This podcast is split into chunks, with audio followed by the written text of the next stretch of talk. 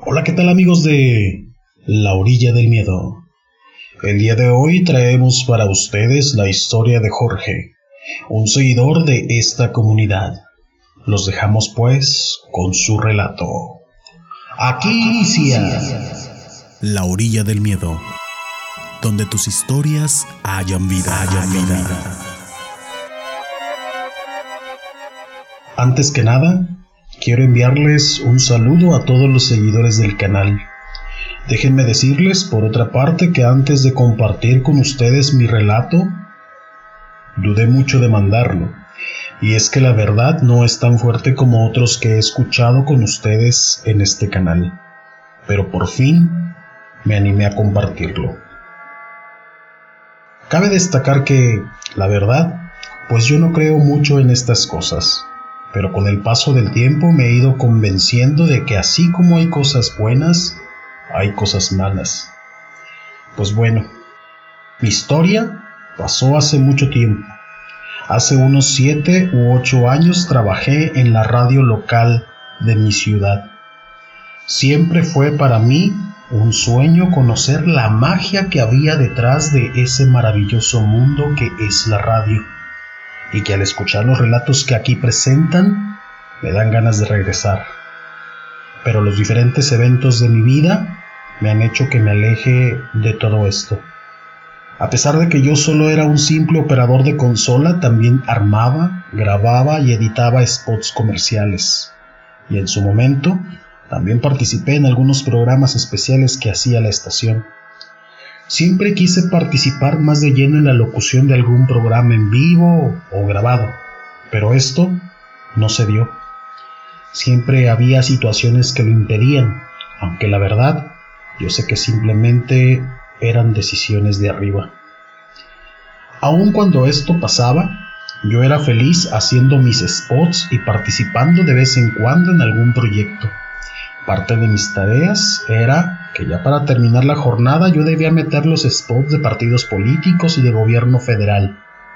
Regularmente, esto lo hacía los jueves y los martes. Como les comenté, a la par de este trabajo también participaba en otros proyectos, entre los cuales estaba un pequeño programa en la televisión local, el cual era dedicado para promocionar los programas y apoyos que había para los jóvenes de mi ciudad. Este programa se llevaba a cabo los martes. Por ello, todos los martes yo debía terminar a tiempo mis tareas y entonces sí, salir disparado al canal de televisión. Hubo ocasiones en las cuales no alcanzaba a terminar y por ello, una vez concluido el programa y la junta posterior, yo regresaba a la estación para terminar mis tareas. En aquel entonces, Samuel un compañero del canal me daba raite y así era más fácil el regresar a mi casa, cuando terminaba de hacer todo mi trabajo. En alguno de esos martes se me juntó la chamba. Traté de terminar todo antes de irme al programa de televisión, pero no fue posible. Me fui al programa. Terminando la junta le pedí a Samuel que me diera raite, a lo cual él accedió. Y nos fuimos. En cuanto llegamos, le pedí que me esperara en la sala de la estación. No era muy grande, pero al menos estaba muy calientita y es que afuera hacía un frío de los mil demonios. Llegando, me fui a la cabina de producción. Monté todos los spots que tenía que ingresar a las cabinas en la memoria USB y empecé a meterlos a las estaciones. Recuerdo que eran cinco. La típica de música mexicana, una de pop, una de música oldie y dos más que tenían música variada. Estas dos las dejaba siempre a lo último, y así, en esa ocasión me fui una por una checando que todo estuviera en perfecto estado para el día siguiente. Cuando llegué a la última cabina recuerdo que estaba sonando una canción del grupo Boston. Se trataba de More Than a Feeling.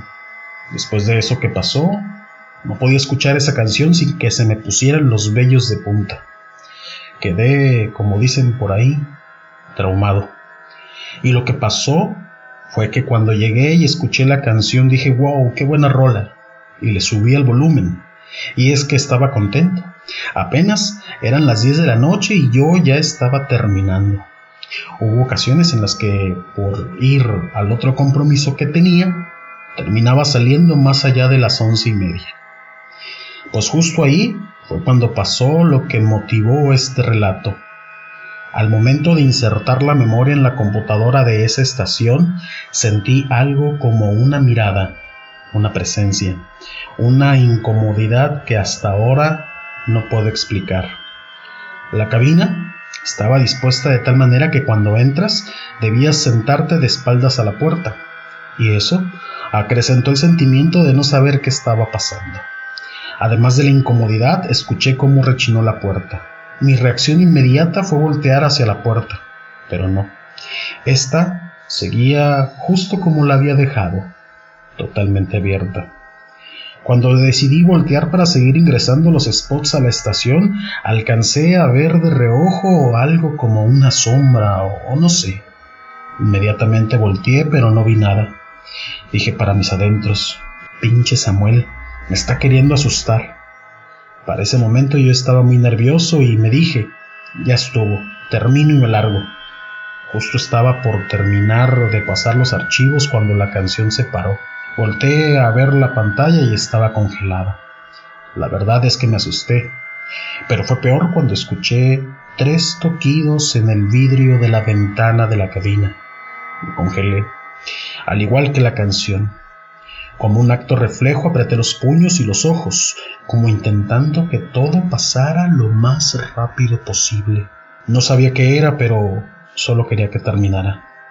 Cuando me di cuenta, también tenía muy apretada la mandíbula, como si tratase de disminuir un terrible dolor de cabeza.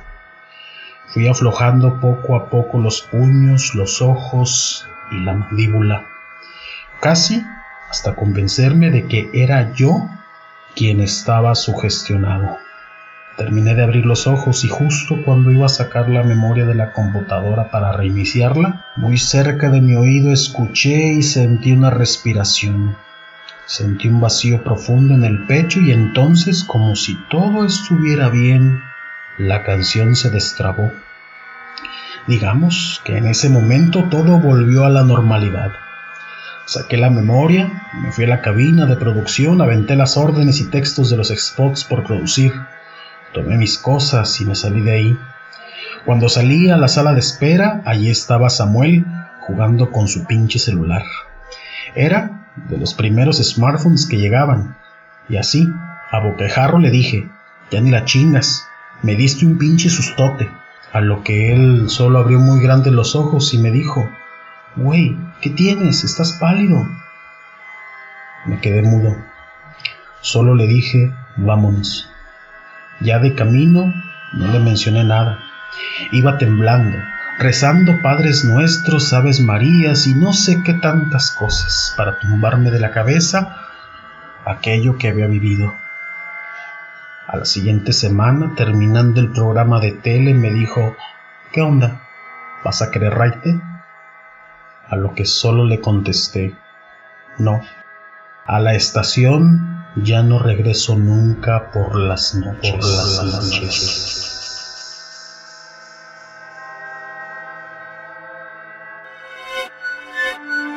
Gracias por escuchar un relato más de La Orilla del Miedo, un espacio donde tus historias cobran vida y renacen en, cada, emisión. Si tienes alguna historia que contarnos, mándanos un correo a laorilladelmiedo.gmail.com. También puedes buscarnos en nuestras redes sociales, en Instagram y Facebook como La Orilla del Miedo. En Twitter, encuéntranos como arroba Orilla del Miedo. Hasta la próxima. Hasta, la próxima.